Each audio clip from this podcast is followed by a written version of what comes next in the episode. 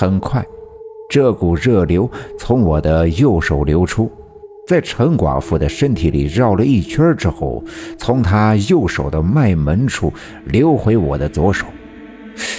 我不禁打了一个寒颤。我放开手，眼看着陈寡妇慢慢的闭上了眼睛，呼吸变得均匀，她身体里的寒气已经被驱走，暂时保住了性命。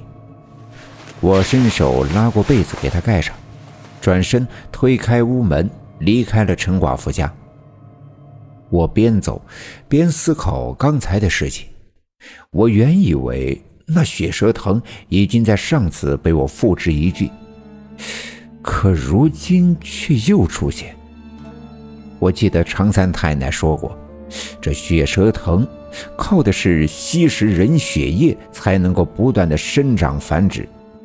看来，这陈寡妇已经成为了他们的猎物。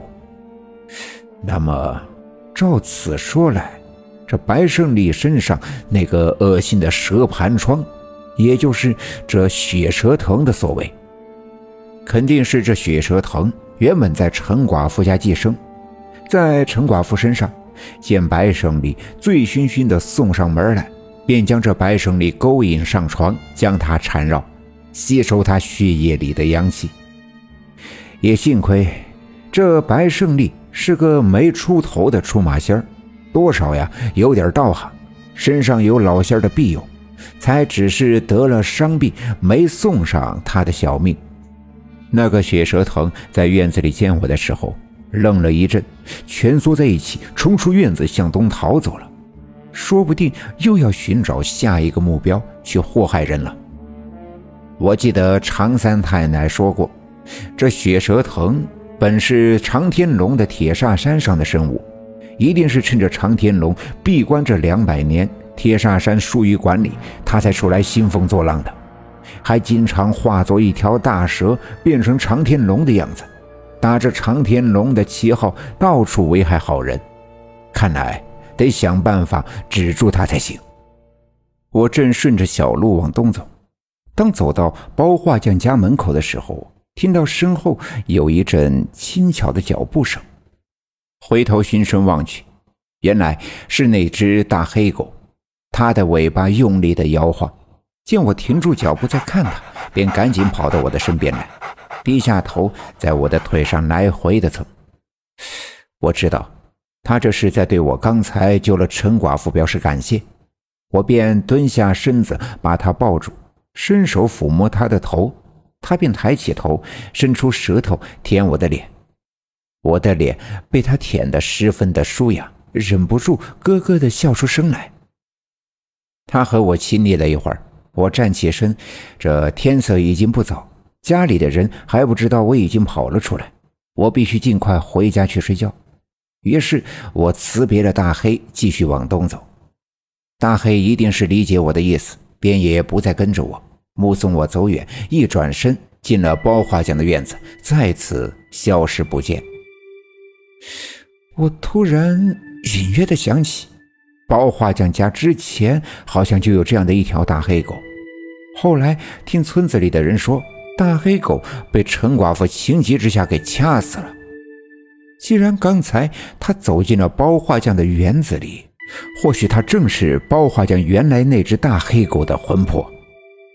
不过这都不重要了，重要的是我必须加快脚步，赶紧回到家睡觉，以免被爷爷奶奶发现我消失不见了，会担心。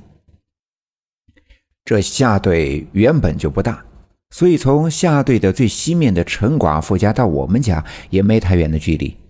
很快我就来到了家门口，仍旧从院门下面的那个栅栏的缝隙里钻进去，轻手轻脚地回到屋子里。脱掉外衣，钻进被窝。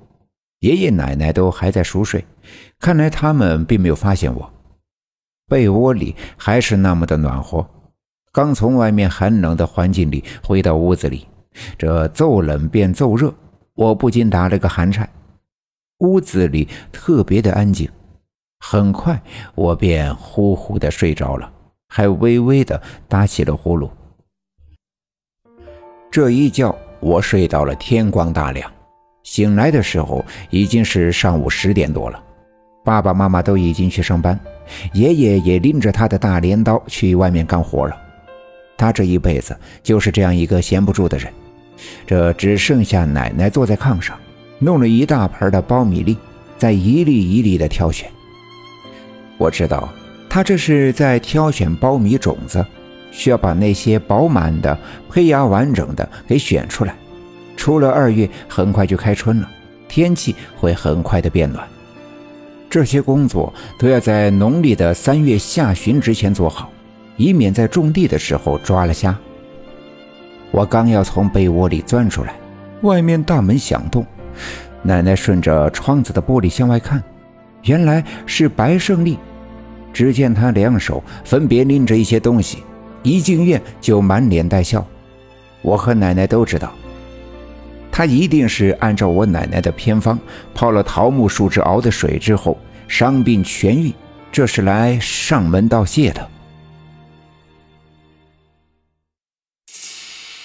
本集已经播讲完毕，感谢您的收听。